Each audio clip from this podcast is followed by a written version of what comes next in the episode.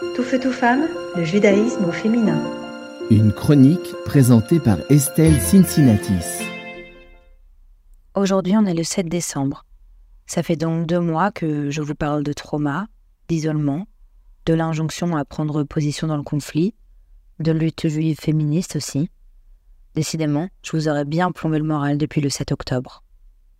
Ce que j'ai compris, entre autres, suite à cet événement, c'est que même les plus laïcs et les plus athées d'entre nous se sont sentis profondément meurtris. Le 7 octobre, nous nous sommes réveillés en nous souvenant que nous étions juifs, parfois et souvent malgré nous.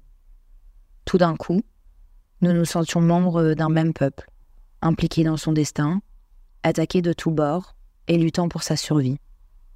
Jusqu'ici, pour la plupart d'entre nous, être juif, c'était quelque chose de privé et de personnel. Le 7 octobre, c'est devenu collectif et historique. Je comprends ça, je le comprends, je le vis aussi dans une certaine mesure, mais je dois vous avouer que je trouve ça terriblement triste.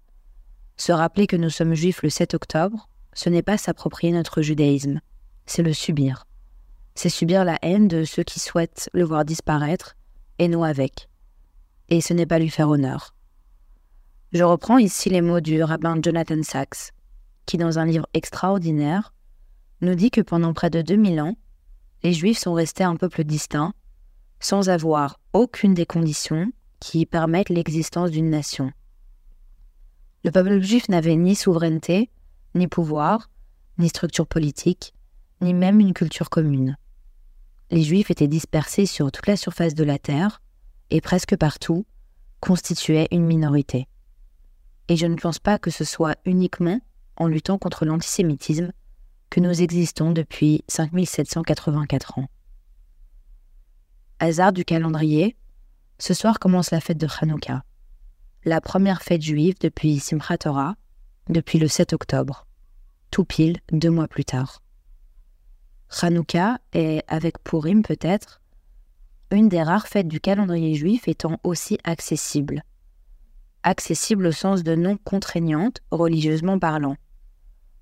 Pas d'obligation de jeûne au programme, pas de rangement de la cuisine à la recherche de la moindre miette de pain, pas même de Yom Tov, c'est-à-dire le jour saint en dehors du Shabbat. Non. Hanouka, c'est allumer des bougies chez soi le soir, chanter une prière, manger des beignets et des latkes et se souvenir d'un miracle. Alors, on dit souvent que le miracle de Hanouka, c'est que la toute petite fiole d'huile retrouvée dans le temple détruit a permis de faire brûler la flamme de la Hanoukia huit jours, alors qu'il y avait à peine assez d'huile pour que la flamme dure un jour. Pourtant, je crois que le véritable miracle de Hanouka se joue ailleurs. Je crois que le miracle, c'est que la flamme est bel et bien brûlée pendant les huit jours, mais sans jamais se consumer, sans jamais s'éteindre. Un peu à l'image du peuple juif. Ils ont essayé, et continueront probablement de vouloir nous faire disparaître. Pourtant nous sommes là. Notre flamme est là. Elle brûle encore, comme une source de lumière dans les ténèbres, peut-être même plus fort que jamais. Et je ne pense pas que ce qui fait brûler cette flamme, c'est de lutter contre ceux qui nous détestent. Je ne crois pas, et je ne veux pas croire, que nous ne vivons que lorsque nous sommes attaqués. Alors oui, j'irai marcher dimanche, et j'irai marcher à chaque fois que ce sera nécessaire. Je serai là, dans la rue.